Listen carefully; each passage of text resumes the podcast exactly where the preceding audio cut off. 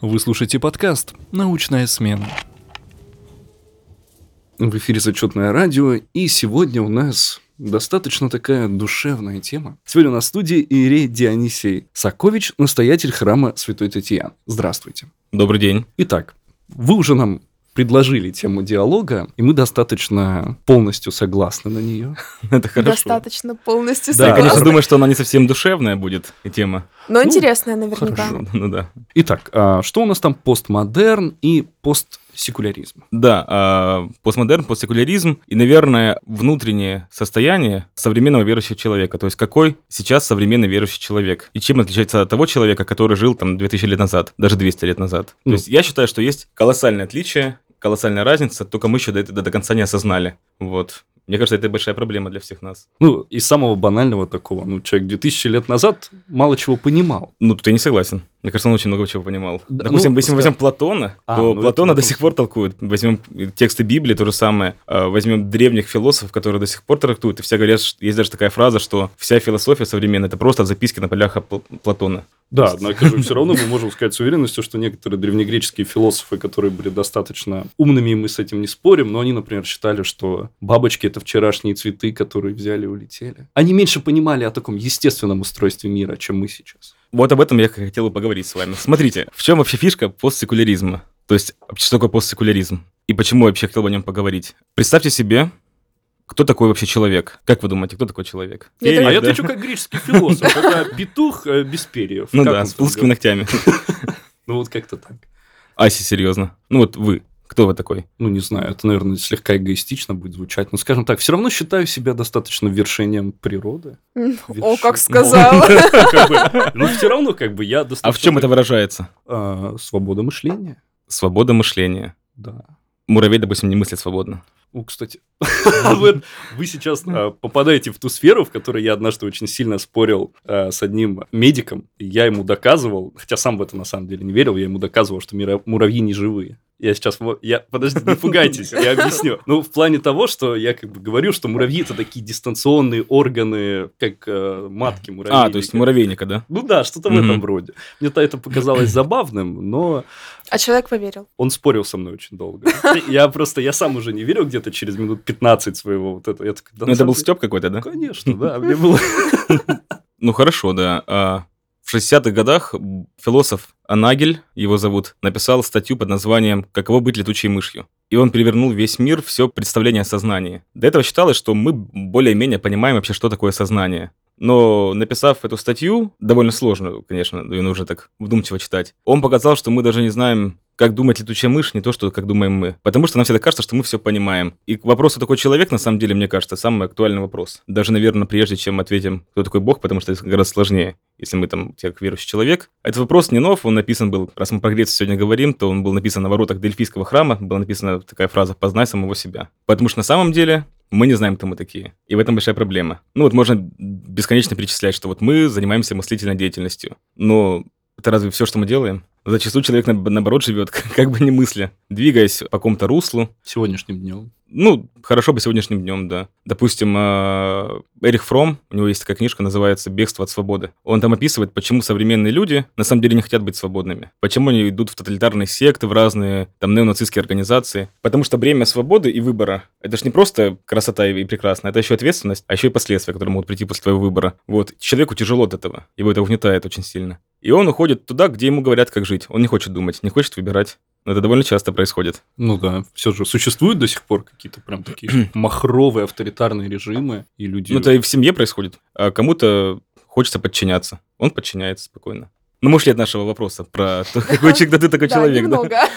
немного. Далеко ушли. А для меня еще важно просто, кто такой религиозный человек. И Если мы смотрим, допустим, там, 2000 лет назад, как жил человек, Любой человек, любой религии, а независимо от того, любил ли он Бога, почитал ли он его, или боялся его, или, может быть, ненавидел, восставал против него, все равно он жил в парадигме онтологической. То есть, ну, онтос по-гречески это бытие, то есть в понимании того, что у мироздания есть какой-то создатель, творец, независимо добр он или хорош, все равно он так жил. Он так понимал мир, что у мира есть основание, что у мира есть э, создатель. Этого было никуда не деться. И так человек жил очень долго. Века там до 16-17, когда... Когда я говорю, конечно, все люди, это я подразумеваю большинство. Конечно, наверное, были такие люди, которые в этом сомневались, были, да, э, и в Древней Греции. Вот, но большинство людей все равно жило в такой парадигме онтологической. Потом приходит век просвещения, приходит э, наука в наш мир, приходят идеи гуманизма о том, что человек — это вообще высшее существо. Появляются первые формы такой уже религии без религии. Допустим, деизм в Англии, когда признавалось, что да, Бог создал мир, как великий часовщик он его завел ключом, но ушел. То есть mm. мир существует, созданный Богом, но никакой связи, в этом смысле религии, да, религия как соединение между человеком и Богом, быть не может в принципе. Он где-то далеко, допустим, как отец бросил своих детей и ушел. Вот, и мы теперь живем так. Вот, потом деизм перерастает уже в атеизм, да, когда мы говорим, что уже в принципе Бога не существует. И вот если человек, онтологический человек, да, жил в парадигме того, что что-то есть, как любят говорить люди. Вот потом человек переходит того, что что-то есть, но как бы оно ко мне не имеет никакого отношения. А потом человек живет уже, когда вроде бы нет Бога. Да, и вот э, Советский Союз, допустим, да, уже говорит, что все, мы Бога истребили, нам ничего не нужно. Это называется секулярное общество. Секулярное общество практически равно светское общество. Но с одной поправкой. Само слово секуляризм или секулярный происходит от э, такого явления в Европе, когда церковные ценности католической церкви, да, забирали в интересах, там, допустим, империи, да, вот, называлась это секуляризация. Потом секуляризация стала называться как раз-таки вот отделение, точнее, общество, которое отделено полностью от религии. То есть, ну, общество, которое пережило религию, там пошло на другой этап. И так жили очень долго. Европа так жила очень долго. Так жила очень долго и Россия, там до 90-х годов, наверное, да, пока. Ну, все, все равно, да, это с оговоркой. Все равно были храмы, были люди, которые верили, были тайные верующие. Как бы мы говорим сейчас про большинство, наверное, людей. Но вот случилось одно событие. Событие, которое изменило мышление и понимание того, что все-таки интерес у людей к религии к, э, все-таки остался. Вот, как вы думаете, какое это могло быть событие? Страшное, но которая прогремела как э, такой вызов религии современному обществу. Не 2001 год имеете в виду? А что именно? Братья-близнецы. Да, да, конечно. О, хорошо. Представьте себе, да, что такое вообще братья-близнецы эти? Это такие, э, как сказать, образ капитализма максимальный, да, что вот в самом центре стоит огромные башни, в которых происходят все эти финансовые там потоки, там э, люди встречаются, продаются. Да, да, да, просто, ну, такое мекка такая, Вавилонская башня. И берут люди, да, это была Аль-Каида, да, запрещенные эти организации. А, и они говорят, что мы заявляем миру о том, что Бог жив. Они берут гражданскую авиацию, садятся в нее, и из этой авиации делают а, оружие убийства. И начинают люди говорить, что-то происходит странное. Почему-то в нашем цивилизованном мире религия до сих пор не умерла, а скорее приобрела какие-то совершенно непривычные формы, вот именно такого терроризма. Ну, радикализировалась. Ну, прям да, очень сильно. И за, они заявляют, там сам Бен Ладен говорит, что вот мы заявляем о том, что мы творим это все во имя Бога.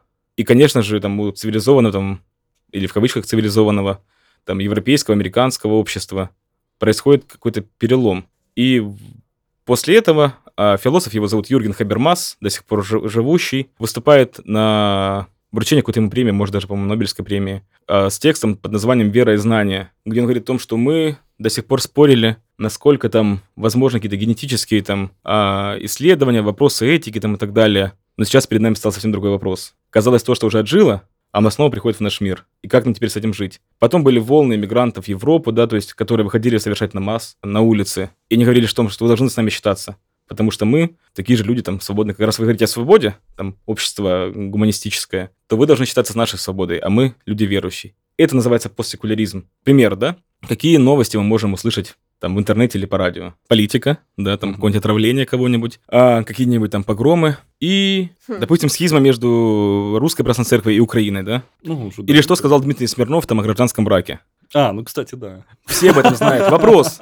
Вопрос. Если на, почему нам снова становится, ну, как бы, нам, я говорю, да, не за себя, мне это само собой интересно все это, этим живу. Вот, а почему человеку современному, да, появляются группы, типа, там, христианские мемы, да, на ВКонтакте, там их очень много таких групп. С, э, почему там э, всякие акционисты, типа, там, Pussy Riot, идут в храмы, совершают эти определенные действия. Почему там какие-нибудь песни, там хаски, к примеру, там или монеточки, там есть всегда слово икона, там церковь или что-то такое. Возникает вопрос, как же так? Вроде бы мы живем еще в, обществе уже не религиозном, секулярном. Но все, ну не все, конечно, но многие наши там э, произведения там современного искусства, там, не знаю, культуры, э, наши новости наполнены почему-то новостями о церкви там или о религии, в принципе. Ну, кстати, то, что вы описываете, там, а, Пусирает, Хаски, Монеточка, все в этом роде, ну, по сути, это же люди еще секуляристские, которые все борются с этим постсекуляризмом. Можем ли так это воспринимать? Я не знаю. Я не могу так судить. Я, Во-первых, я не знаю этих людей. Был очень странный момент. А, приходит мне на почту письмо. Мы, а, американская телекомпания Иви или что-то такое, ну, типа Netflix. Мгм. Едем в Россию снимать фильм о русском рэпе. Можно придем, у вас возьмем интервью. Я думаю, ну где я и где русский рэп, как бы вообще. Вот сюда они, а, я говорю, ну, хорошо, приезжайте. Не знаю, что мне вам сказать, как бы я всю жизнь там, я играл в группе там, то, ну, мы играли рок, шугейс, там, постпанк, но рэп, как бы, для меня был далек всегда. А, я говорю, ну, хорошо, приезжайте. Ну, думал, какая-то шутка, может быть, знаете, ну, Хотя мне позвонил человек, я вот работаю на BBC, там я вот сотрудничаю с ними, я пе- переводчик для них. Приехала машина, афроамериканец такой огромный, с белыми зубами, накачанный, это был ведущий. Я такой аппаратуры никогда в жизни вообще не видел, как они приехали. Они действительно снимали фильм про хаски, про какие-то запреты концертов. И я очень удивился, думал, ну, вот как это вообще все происходит? Вот даже на моем примере, вот это вот постсекуляризм в действии. То есть, ну, где я, где Netflix, там, да, ну, вот что это вообще такое? Причем фильм я так до конца не- до, сих пор и не увидел. Не знаю, вышел, но не Ну, не вышел. слышал я об этом. Надо поискать. Есть фотографии, Я могу вам показать. Это было очень странно. Вопрос-то, да, почему современное общество снова волнует вопрос, а, там, допустим, религии, даже, может быть, это не, не с точки зрения, чтобы я хочу стать там каким религиозным человеком, а даже с отрицательным. То есть, почему я смотрю, обращаю на это внимание, почему мне, в принципе, это интересно стало. Для, и лично для меня это, ну, я, меня нет ответа готова на этот вопрос. Я только размышляю об этом. Вот. А, как, и это же вопрос не только даже к современному неверующему человеку, но и к современному верующему человеку. Если до этого люди жили в традиции, да, она передавалась с поколения в поколение, то многие молодые люди, которые сейчас приходят в церковь, в том числе, наверное, я, который вырос в нерелигиозной семье, которого не было привычки там э, учить молитвы, читать молитвы, не знаю, там читать священное писание, ходить в церковь по праздникам. У меня такого не было. Я не был так воспитан. Вот, но приходя в церковь, я должен как бы войти в эту культуру, да, в эту традицию богослужения, в традицию понимания Бога. Но, наверное, многим сейчас это тяжело, потому что все-таки, ну, форма наша, да, церковные, они такие, ну, довольно древние такие. А современное общество мыслит по-другому совершенно. У меня возникает вопрос, вот как современному человеку, современному верующему человеку возможно это все воспринять? Смотрите, еще одна проблема, которая мне кажется очень важной, это проблема истины. Или где критерии истины? Или вообще есть ли истина в принципе таковая? Я скорее склоняюсь, что истины нет. Но если с научной точки зрения, то истина это то, что э, регулярно, многократно подтверждено. А с научной точки зрения она, наука не использует слово «истина». Понимаете, в чем разница? Я учусь на, в магистратуре на философском факультете, у нас программа называется «Философия науки». То есть вся методология науки, осмысление науки, научных институтов, оно все пользуется определенными терминами. Были такие философы 20 века, допустим, как Витгенштейн, а, там, или мы берем 19 век, там, Агюст Конт, люди, которые стремились кристаллизировать научное знание. Потому что в науке очень много слов, которые были либо в философском багаже, либо в религиозном, так или иначе. Даже слово «атом», да, это как бы начинается с Демокрита, использовалось. Вот. И у них была задача, как нам так очистить науку, да, от этих лишних слов, э, чтобы она была кристально понятна вообще всем. Потом были уже уже начиная с Wittgensteina и остальных его там последователей, а, говорит, нам вообще нужно выражаться без слов а с помощью логики там и математики. Вот. Ну, че- а из математики, наверное, истину невозможно выразить. Можно выразить какое-то знание о чем-то, и при том од- один из критериев научного знания, то, что это знание может быть оспорено. Если научное знание не оспаривается, значит, оно не научное знание. Значит, оно просто, ну, бытовое знание. Ну, допустим, солнце светит. Ну, это не научное знание, да? Хотя, как бы это, в принципе, это правда. Вот солнце светит, Ну, да, мы с видим это все. поспорить. А вот, допустим, скорость света, которая замеряется, измеряется, это уже научное знание. Допустим, мы знаем, какая скорость света, мы можем ее замерить, проверить, но могут наши приборы не настолько точны, как они будут там в будущем, и это знание может измениться. Да, допустим, как механическая картина мира, там, квантовая картина мира. То есть они очень сложно сопоставляются друг с другом. Хотя и та, и та работает в разных условиях. Ну, наука нуждается в постоянном подтверждении. То есть, Да, она генерирует. И в этом подходим к самому главному вопросу. Вопрос истины. То есть есть ли вообще принцип истины в современном мире? Мы заговорили, поговорили немножечко сейчас о постсекуляризме. Теперь давайте поговорим о постмодерне. Вы, наверное, слышали такое слово, да, когда-нибудь? ну, я больше его воспринимаю в том отношении, что мы и в модерне еще жить-то не научились, а уже в постмодерне. Вы Юрген. Хабермас. Да. Потому что он так утверждает, что мы не закончили еще проект модерн, а постмодерн еще даже не наступал у нас никогда. Ну, Но а, вот и слово, слово и модерн, и постмодерн вначале они были в искусстве. Да, относительно там, к архитектуре, допустим, там, потом к живописи. И я же говорю именно о философских таких понятиях, да, модерн. То есть они а, означают совершенно иное. Вот. А модерн — это когда очень похоже на секуляризм на самом деле. Когда общество выстраивается на идеях науки, а, на идеях а, разума, познания, о том, что вот наше общество модерна принесет человеку счастье и истину, и вообще будет все хорошо. Да, эта модель была, начиная там с конца 19 века, в 20 веке очень сильно воспринята. Происходит взрыв, особенно философии. Мы, может быть, его не замечаем, на самом деле, как мыслят философы и как они влияют на нас, но на самом деле очень сильно влияют. Происходит Первая мировая война, Вторая мировая война, концлагеря, взрывы ядерных бомб в Японии. И появляются определенные мыслители. Их называют экзистенциалисты. Причем это как и верующие, так и неверующие, типа Сартера и Камю. И они говорят, стой, стой, стой, этот путь, мне кажется, не особо верен, потому что мы не принесли ничего доброго, а мы сделали такие войны, такие убийства, такие э, жуткие вещи, ну, как концлагерь, которые не были вообще до этого. И они все делали с тем, что вот современные оружие, современные там всякие устройства, которые помогают там э, делать эти газовые камеры и все остальное. То есть это все сделано как бы руками модерна. И они говорят, нет, причем, говорю, это как, как и верующая часть, да, там, и, допустим, Мартин Бубер, это хасид иудей, там, и какой-нибудь э, Хайдегер, немец, который там странно относится, да, вот, вроде христианина, вроде, там, у него языческие какие-то темы есть. Это и верующие, типа Габриэля Марселя, это атеисты, это Сартер, Камю, там, и последователи их. То есть все люди, которые, как бы, нельзя сказать, что все это верующие, они просто выступают такие обскуранты против науки. Нет, это совершенно иной подход к современной ситуации. И это о том, что мы почему-то этот, этом этот модерн не приносит нам счастья. И потихонечку происходит разочарование в науке. Вообще, в принципе, о том, что есть какая-то вещь такая, которая может нас сделать счастливыми. Что, в принципе, вообще истина существует. Вот Лена сказала, что истина не существует, она, в принципе, в постмодерне находится. ну, так или иначе. Да, потому что постмодерн говорит о том, что я истина. Если раньше спорили художники о том, красиво или некрасиво, там, технично, не технично, то сейчас вот зачастую спор вообще, а это искусство или не искусство? Потому что я не понимаю, да, там, что это такое, да, там, э, одни говорят, что это, там, это искусство, там, я вот что-то сделал, да, какая-нибудь там опять же, это объединение «Война», так называемая, да, вот, которая там мосты всякие в Питере там поднимала там и так далее. То есть это искусство или не искусство? И начинают об этом спорить. Потому что постмодерн, в принципе, говорит о том, что нет ничего истинного, нет ничего постоянного, все, в принципе, релятивно. Я, и снова мы возвращаемся к Протагору в античность, где говорится, что человек – мера всех вещей. Вот, да. Но... Опять цикл сделали. Да, да, да. сансары дало оборот. Но, но, но гораздо страшнее. Потому что сейчас не существует традиционного общества, где, допустим, был сапожник, у него был сын, и он знал, что он будет сапожником. Вроде бы не особо хорошо, да, у него нет социального лифта, у него нет возможности развития. Нам кажется, что очень плохо. Но этого человека не мучил выбор. Да, он знал, ну вот я буду сапожником, и как бы и хорошо, и слава богу. Всю свою жизнь, там, или я буду военным, к примеру, там, да. Современный человек, наоборот, он говорит, о, я могу быть всем. Я могу поменять пол, я могу поменять профессию, я могу там стать каким-нибудь там аниме-персонажем, там, да, каким-нибудь гигом, там, я не знаю, там, кем угодно. Мечта а... многих. Да-да-да. В этом есть и обратная сторона. И общаясь ну, с ребятами, там, с верстниками, там, кто младше меня, я замечаю, что основная, основная проблема, как раз таки, с чего мы начали, непонимание вообще, кто я такой. И что мне делать в этом мире? Какую мне выбрать профессию? А, жениться или не жениться, там, заводить или не заводить детей? Все размыто. Заходишь в магазин мороженого, перед тобой там сотни разных сотни, вкусов. Да. Фисташковое, это шоколадное. Ты на них всех смотришь такой, а что-то и не хочется, и уходишь. А кто-то заходит в магазин, там одно ванильное, он такой, давай мне Класс, 10 килограмм, да? шикарно. Вот видишь, хороший пример, очень, очень хороший пример.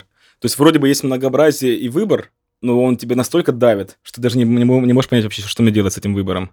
Потому что вроде то хочется, и то хочется, и то хочется, и это хочется. В конце концов, ты вообще теряешься. Ты даже, mm-hmm. скорее, как ты сказал, да, что можно просто уйти и ничего не выбрать. Это большая проблема, мне кажется. Ну, не только мне кажется, вот с людьми, с которыми общаемся, очень сложно выбрать. Очень сложно решиться, как вообще построить свою жизнь. А на самом деле такой момент, я вот, э, вот как бы среди своих друзей, среди молодежи, люди, которые уже определились чем-то в жизни, то есть уже выбрали прям сферу, в которой они, они чаще вызывают удивление, чем восхищение. Ты как бы ты такой, тебе там 22, 23, а ты уже совсем определился и пошел, пошел, пошел, да куда ты торопишься? Ну да, как бы ты уже свою жизнь расписал, кажется, что он все, ты уже в 20 женился, выбрал себе профессию, ты туда идешь, да, тебя все жизни, в принципе, не существует. Но этот человек зацепился, и он, его эта модель его жизни помогает ему выживать. И есть обратная сторона, да, когда ты в 40 лет до сих пор с мамой живешь, и непонятно вообще, чем ты хочешь заниматься. Когда в 30 лет мама выгоняет тебя на работу. Да что ж такое-то еще? Мамника второй, да. Такие вещи, которые заставляют нас посмотреть по-новому. Вот этот постмодерн, до который также, я думаю, проникает в религию на самом деле. Когда мы говорим, что нет истины, смотрите, когда, допустим, в советское время не было большого количества там э, религиозной литературы, сайтов, ну, как интернета тогда вообще, конечно же, не было. А там кто-то Евангелие от руки переписывал. был невероятно интересно. Люди стремились это найти. Сейчас есть там два канала по телевизору, да, православных, там Спас и Союз. Есть куча порталов, есть куча э, литературы в каждом магазине. И во всем этом человек теряется, тоже теряется. И так как, допустим, современный человек привык к тому, что нет истины, потому что так живет, ему тяжело а, эту истину воспринять и в религии. То есть он не привык жить, что есть что-то постоянное. Хотя все равно запрос на это есть у этого человека. Потому что он хочет жить и хочет э, понятно жить, более-менее понятно жить. Мы приходим, помните, мы заговорили с вами про науку. В общем, так скачем, конечно, очень-очень сильно. Нормально. Надеюсь, нормально, да. Есть такая философская школа, так «Мир-система» называется. Допустим, есть там Валерстайн, Эммануил. Недавно прочитал его книгу. Мне понравилась идея. Смотрите, вот мы заговорили про древних греков, говорит, что они, они меньше понимали мир. Ну, в естественном отношении. Ну да, в естественном даже отношении. Хорошо. Вспомните, какие были вот и греки, допустим, да, Аристотель. Аристотель писал книги по ботанике, по физике, по метафизике, да, писал книги по поэтике, по риторике, по логике. То есть человек такой оркестр. Это же мы видим и там Леонардо да Винчи, там, не знаю, там наш Алексей Хомяков, который изобретает какую-то там сеялку, какое-то ружье, пишет стихи, картины, пишет богословские, философские сочинения. То есть человек, который Жонглирует на моноцикле, да. все, да, все. Он вообще, он- в нем весь мир сосредоточен. Также наука. Деление на кафедры, на разные дробление на разные, даже вот если мы возьмем физику, физика ж дробится очень на многие, там, физика твердых тел, там, астрофизика, там, какая там, э, я не знаю, я не физик, какая еще физика, там, да, не знаю, эле- электричество, не знаю, там, динамика, все что угодно. Также философия делится, там, антология, логика, там, я не знаю, теория познания, эпистемология, этика, эстетика. Мир дробится, раздробляется, разделяется, рассоединяется. Есть такая шутка о том, что как вы, по сути, становится более такое вот специфично научное знание, то есть вот историк такой выходит а, лет там через 200 и говорит, а вот в этот день, 7 там, октября 1856 года, вот этот вот политик вышел на улицу, посмотрел на балкон, погода была хорошая, его спрашивают, а что было завтра? Он такой, а это не моя область. То есть, Ну да, да. Да, мак- максимально такое, да, сег- сег- сегментация, очень деление. Получается, смотрите, дробиться, теология, которая была всегда в институтах, она как бы выводится из образования вообще. Вы знаете, да, допустим, что такое ректор? Как переводится слово ректор? Священник. О, Да, с латинского языка. неожиданно. Да, ректор это священник. Поэтому он надевает мантию, да, иногда, м, ректор. А декан? боюсь, может быть, как-нибудь что-то вроде помощника священника. Я тоже об этом Ну, подумала. а декан, слово дека, ну, 10, да? Это благочинно, то есть это такой священник, который административно ну, наблюдает за десятью приходами. Надеюсь, слово преподаватель хоть никак не переводит. преподавать, да. Вот, такая вещь. А, то есть все было пронизано, да? Потом начинает дроб- дробление. Там, если поначалу было там 3-4 там таких фундаментальных, а, там какая-нибудь философия, и какая-нибудь есте- естественная наука, что-нибудь типа такого. Может быть, еще искусство. Вот, оно начинает дробиться. Знание разделяется. Получается, сейчас ты можешь заниматься, как вы сказали, да, про историю, там, какой-то одно- одной веточкой истории, и не знать вообще, в принципе, историю остальную, кроме своего там. Ну, как-то от- от- относительно. Возникает вопрос. Вот современный химик, который знает какую-то там э, только одну область химии, лучше ли он знает вообще весь мир, нежели древний человек, который мир воспринимал в целостности? Хм. как. Ну, кстати, да. Ну, получается, да. В своей сфере там вот, вот он выходит за Да. границы научного мирового знания, может быть, там на какой-то там... Пишет науч- Скопус, там, да, там, ваковские статьи по Да, этой своей однако теме. же может там э, меньше понимать. И Я абсолютно не, надеюсь, быть- не конечно, нет. приспособлен к миру, да? Какой-нибудь Перельман, да, допустим, да, вы же видели его? Ну, в математике силен, да? Но, в принципе, он сложно ему выживать в этом мире. Очень сложно. Ну да, на самом деле.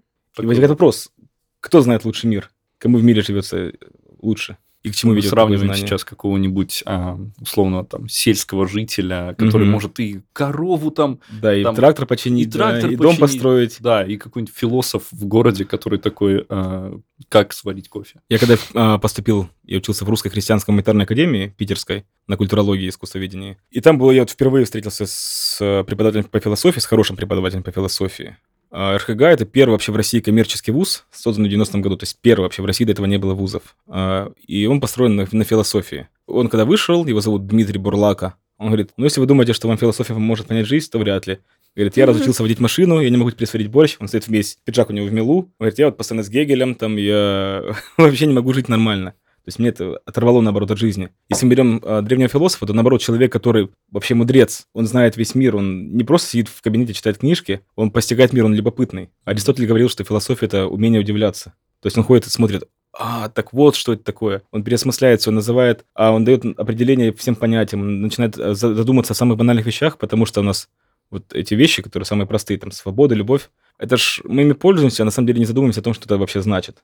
Зачастую мы совершенно по-разному воспринимаем. Да? Если в русском языке слово «любовь» можно сказать «я люблю маму», «варенье», а, «кота», я не знаю, там, «бога», то, допустим, в греческом языке есть там как минимум 9 слов, которые означают разные виды любви. Да, если мы берем каких-нибудь там эскимосов, у них там более 30 слов для обозначения снега, к примеру, да, то есть, ну, совершенно по-разному воспринимают мир люди. И вот проблема-то вот в этом, в раздробленности на самом деле. Потому что современный человек, он раздроблен, он сегментирован очень сильно. И нет того, что могло бы его скрепить, вот внутренне, да, соединить в целое в одно. И это большой вопрос, как, как воспринимать не только даже, даже, даже мы до Бога пока не доходим, как себя воспринимать в этой раздробленности. Есть бесконечный выбор, и то же самое есть бесконечная раздробленность. И это очень сложно. Теология — это всегда не изобретение чего-то нового, да, ну вот если богословие, там, да, религия. Задача теологии — это сказать ту же самую истину, там, которая уже от начала времен, тем языком, на котором, который мыслит современный человек. То есть вот. теология должна меняться с той же скоростью, с которой меняется мир. Не меняется теология, меняется язык.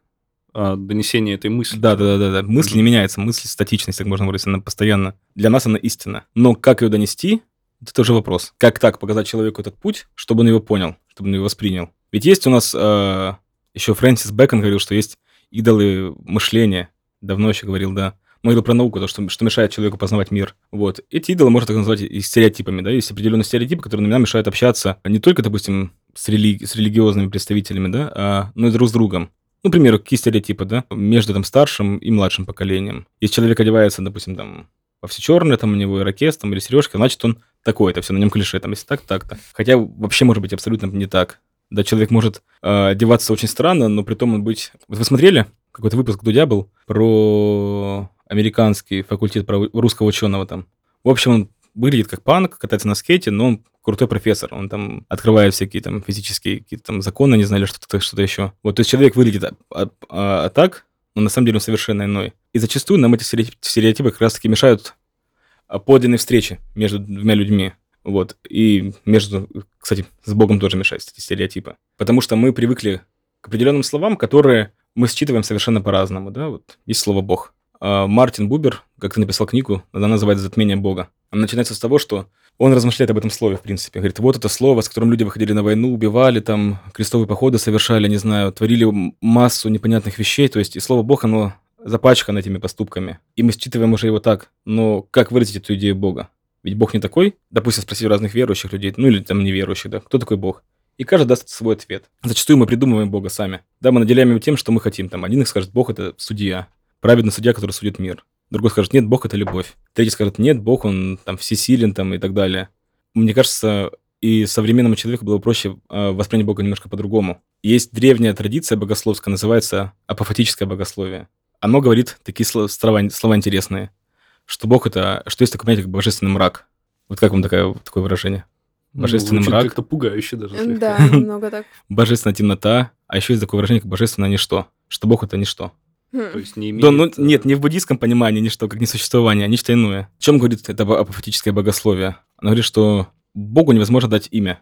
Нельзя наделить его какими-то чертами. Да, потому что, во-первых, Бог это ничто, то есть не дефис что, не что-то конкретное в мире. Все в мире что-то. Да, вот стол, там, мы можем сказать, что вот оно существует, там, мы можем дать ему описание, но в нашем мы познаем мир только языком. Ну, в том плане, что выражаем его с помощью нашего языка, но, Бог, но Бога нет в нашем таком материальном опыте. Мы не можем его выразить языком. И поэтому самое лучшее, что можно сказать о Боге, это молчание. Появляется традиция христианская сихасты, которая так переводится как молчальники да, они читают одну Иисусову молитву, да, они там с помощью какого-то дыхания определенного там сидят, вот, и. Э, ну, не медитируют, конечно. Кстати, слово медитация совершенно неправильно понимается у нас, ведь это слово вообще не восточного происхождения. Слово медитация — это латинское слово. И оно то же самое, что греческое слово теория, ну, теория. Переводится как созерцание. Декарт пишет книгу под названием «Медитации», совершенно не означает, что он сидел в позе там йога и, и говорил ом, да, означает, что он созерцал, размышлял, вот. В этом смысле это правильная медитация, да, такая, ну, православная, если так можно выразиться, потому что это созерцание. То есть они стремились созерцать фаворский свет там, и так далее. Потому что мы можем о Боге говорить бесконечное количество вещей, бесконечное количество слов, перечислять, наделять его. И, соответственно, будет... будем больше раз ошибаться, если будем как-то категоричны порой. Поэтому, да, может быть, быть э, даже не то, что ошибаться, но создавать кого-то другого. Вся тайна встречи с Богом — это как раз-таки встретить его как другого. Появляется в 20 веке совершенно иная э, и философия, кстати, и богословие. Называется философия там, или богословие встречи. Когда мы говорим, что важно понять, что, допустим, вот ты и я, мы разные совершенно, мы другие. Ты другой, и я должен тебя принять, что ты другой. Ты не такой, как я. Не должен заставлять тебя выглядеть так, как я, не должен заставлять тебя думать, как я. И в этом есть христианская любовь. Вот мы говорим, да, что такое любить всех. Как это? Это очень странно. Первый шаг к этому – это понять, что каждый человек – это другой совершенно, и принять его. Вот, это уже более чем достаточно. Был такой э, христианский мыслитель, его звали Максим Исповедник. У него было, он пользуется двумя словами. Диафора и диарейсис. Диафора – греческое слово, которое переводится «различие». И он написал это не только человеческое взаимоотношения, но и э, тайну Троицы, тайну Бога, что вот в Боге Отец, Сын, Святой Дух, у них есть диафора, различия. Внутри Троицы есть различия, да, они и одно, но в то же время разные. Но у них нет диарейсиса то есть разделение. Должно быть различие, но не должно быть разделение. То есть мы должны признавать, что весь мир разный, и в этом он прекрасен, потому что он разный. Но когда приходит разделение, это и самый большой грех. То есть когда мир разделяется, когда человек разделяется с человеком, там, отделяется друг от друга, когда человек убивает природу, к примеру, там, да, там, кидает туда лампочки свои, там, не знаю, там, или батарейки. Когда он отделяется между, э, внутри самого себя, да, шизофрения. Слово шизофрения происходит от греческого слова схизма, раскол. То есть э, это, это церковное понятие, да, и, ну и самое большое, конечно, когда человек отделяет себя от Бога. Вот, то есть в этом смысле человек опять раскалывается. Видите, мы пришли к тому же, что э, разделение в науке, разделение в религии, это в принципе ведет к тому, что человек раскалывает то единое, которое должно быть единым. И поэтому он находит это истину, находит понимание мира как целого и себя в этом мире. Вот я так вижу. Понятно. А как вы видите тогда вот скажем так, мы вот э, поговорили о том, каким, э, насколько неправильно порой, ну не то, что даже неправильно, сильное слово. Какой сейчас э, человек в принципе по отношению ко всему? Как будет это меняться? Будет ли вообще изменение, или мы должны уже привыкнуть жить в этом мире разделения? Я думаю, человек меняется сейчас гораздо с большей скоростью, чем это было раньше.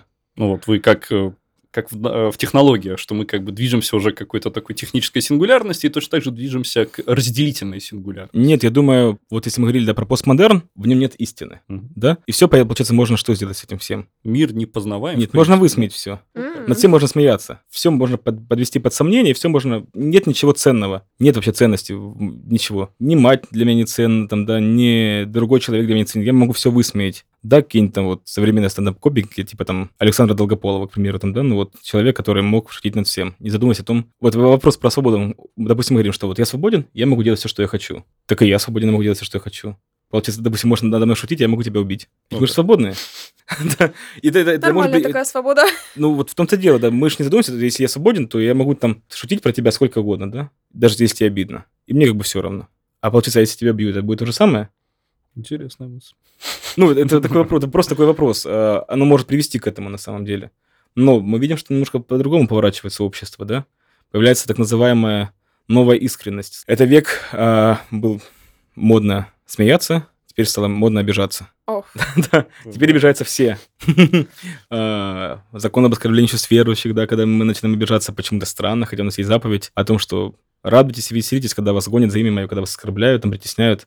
Заповедь блаженства, да. А появляются куча законов э, БЛМ, да, американский. Ну, много всяких. Я да, ну, то есть, как бы, что как бы сейчас общество Убили афроамериканца. Флойда, да, а все стали, нас оскорбляют, нас притесняют, там какие-нибудь феминистки появились, нас тоже оскорбляют, все обижаться начинают, это стало очень модно. Да, причем посмотрите, как э, секулярная модель на Флойде работает, да, на афроамериканца. Его убил полицейский, да, преступника, в принципе, да, ну, превысил, наверное, свои какие-то там полномочия, я думаю, очень превысил. Вот, но что происходит дальше? Начинаются эти восстания, митинги. А чем заканчивается все это? На том месте, что сейчас находится, где его убили? Там стоит купель, где крестят людей во имя Флойда.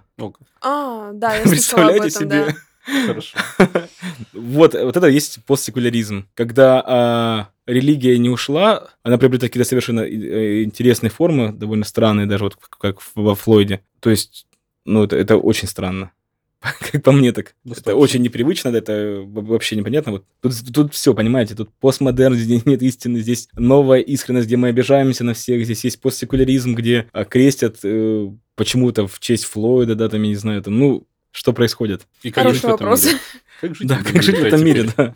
Вопросов много, ответов меньше. Для, нет, конечно, для православного человека есть ответ на этот вопрос. Ну, для верующего человека, да? Ну, я говорю как про православный, потому что я православный. У нас есть ответ на этот вопрос, как жить, да, и как найти себя. Вот. Но это довольно длинный путь тоже. Путь, который нужно найти еще. Вот такой момент. А, раз мы живем в таком разделенном мире, и, соответственно, а, все вокруг нас тоже постоянно разделенные, которые не могут найти себе место. Я воспринимаю религию в этом отношении как некий такой э, якорь момент, когда ты зацепляешься в мире вокруг себя и начинаешь чувствовать себя а, не то что увереннее, хотя бы зная, что происходит дальше. И как на это будет реагировать вот этот вот бесконечно меняющийся и движущийся поток людей? Получается ли, что сейчас, э, ну вот, по крайней мере, у меня такая мысль сложилась, что получается ли сейчас, что религиозному человеку сложнее в этом изменяющемся мире, чем человеку нерелигиозному, или даже нет, даже не так, не то чтобы нерелигиозному, а человеку, который, в принципе, ни на чем не фокусируется, ни на чем не Ни во что не верит?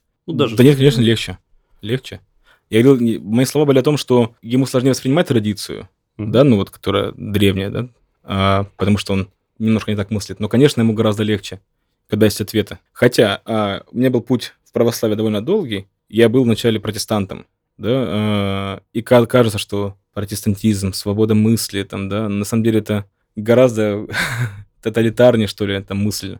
То есть там есть пастор, mm. который контролирует, в принципе, там есть то, о чем можно говорить, то, о чем нельзя говорить, у них есть своя трактовка Библии. Но в православие я когда пришел, пришел в шортах, у меня были такие кольца в ушах огромные, да.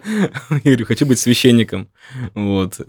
Как бы я в том храме остался, и там мне руку положили в священники через какое-то количество лет. Вот. А я нашел такую свободу мысли, невероятную. Вот вы даже себе не представляете. То есть есть такие течения в христианской мысли в рамках, вот, вот как, в, как в э, иконе. Есть вроде бы иконописный канон. Он как бы есть, но его как бы нет. Вроде бы есть эти рамки, но в рамках этих канонов ты можешь такое творить, что, оно, допустим, Андрей Рублев, да, вы знаете, все такое, наверное, слышали про Андрея Рублева. Вот а, в рамках иконописной традиции он создал нечто такое, что до него никто не создавал. Икона Троицы, ну, о ней можно, на самом деле, там, часа два рассказывать. Мы смотрим сейчас, до, до конца, на самом деле, не считываем сейчас, что там происходит, почему он так изобразил ее. Но он сделал переворот в этом смысле. Вот. То же самое я нашел и в христианской мысли, в теологии, да, в религиозной философии, там, допустим, русской религиозной философии. Того, чего не находил нигде. Это свобода мысли, это такой поток, который просто изменил всю мою жизнь. Вот. Поэтому я думаю, что все-таки легче человеку, он приходит в православие, которое внешне, да, такое строгое, вроде бы так, э, вот я сижу с вами в, в, в таком в платье длинном, да, в черном, с бородой, кажется, все очень строго особенно в плане мысли. Но когда ты погружаешься в эту мысль, да, ты должен, ты должен обучиться азам, ты должен постичь какие-то определенные э, основы, прежде чем учиться мыслить. Но мы-то, прежде чем писать сочинение, учимся писать буквы. Прежде чем ты будешь писать свои стихи там, или, не знаю, там, эссе, ты обучаешься основам. К примеру, а Кирилл Александрийский, такой святой, прежде чем, вот как, какая была тогда традиция, прежде чем допустить в это чтение Библии, он обучался сначала пяти классическим наукам. Философии, физике, математике, поэтике, риторике. После того, как он это все изучил, хотя, может быть, я неправильно назвал, ну, вы поняли меня, да, при, mm-hmm. такие классические науки. Он уходил на пять лет к нитрийским монахам в пустыню, и только там начинал изучать священное писание. Познай сначала естественное, а потом Научись мыслить, да. научись мыслить сначала, а потом уже приступай к этому. То есть, ну, то же самое в науке, ты же не изучаешь сразу, там, да, там, не знаю, там, сопромат. Ты потихонечку к этому приходишь, да, потому что сразу ты и не поймешь, что вообще там написано. И перечитывая какие-то книги, которые я читал в самом начале своего пути православного, я открываю, ну, даже какие книги, про Библию. Читаешь каждый день, там, не знаю, это, ты текст ты знаешь очень хорошо. Читая постоянно, там, допустим, когда ты берешь там древнегреческий текст, начинаешь его переводить, сопоставлять его с переводами, ты открываешь для себя просто э, нов, новые такие грани восприятия этого мира, что удивляется постоянно. Вот, мы возвращаемся к Аристотелю. Это умение удивляться. Современный человек не удивляется. Ну, что удивительного, мы потом... И сейчас мы не понимаем, как это с научной точки зрения описывается. Скоро поймем. То есть мы утеряли мир как тайну. Такое поэтическое восприятие мира. Да, уже как-то те самые ребята, которые говорили о непознаваемости мира, сейчас ты не сильно в это веришь, потому что мы найдем когда-нибудь. Когда-нибудь все, да. Ничего, ничего удивительного здесь нет, в принципе, ничего удивительного. Родился меня ребенок, ну, как бы, ну, все естественно, вот мы биологически опишем, как это все родилось, ну, слава, пусть полежит, и мы его накормим, оденем, он пойдет дальше, и все. Но представьте себе, на, на всю эту вот вроде бы строгость накладывается еще этот постмодерн, который ее уже и размывает. Поэтому мы живем в очень интересное время. Время вроде бы с правдой и с, с попыткой найти истину, но в то же время с полным ее размыванием. И не, не ясно, что с этим делать. Ну что ж, В эфире было зачетное радио. На самом деле, на самом деле, самый философский подкаст, который да, у нас за был всю задол... историю зачетного радио, да, мне кажется. Говоря, мы определили хотя бы попробовали. Я не говорю определили. Мы поставили проблему. Да. Да. да. Поговорили о постмодерне, поговорили о постсекуляризме, поговорили о секуляризме, поговорили о Древней Греции, о современных философах, поговорили о религиозном человеке, о его месте в современном мире, какое оно было раньше, каким был человек раньше, каким стал сейчас, в бесконечно текущем потоке информации и изменения. Ну, надеюсь, мы рассказали об этом интересно. Спасибо вам большое.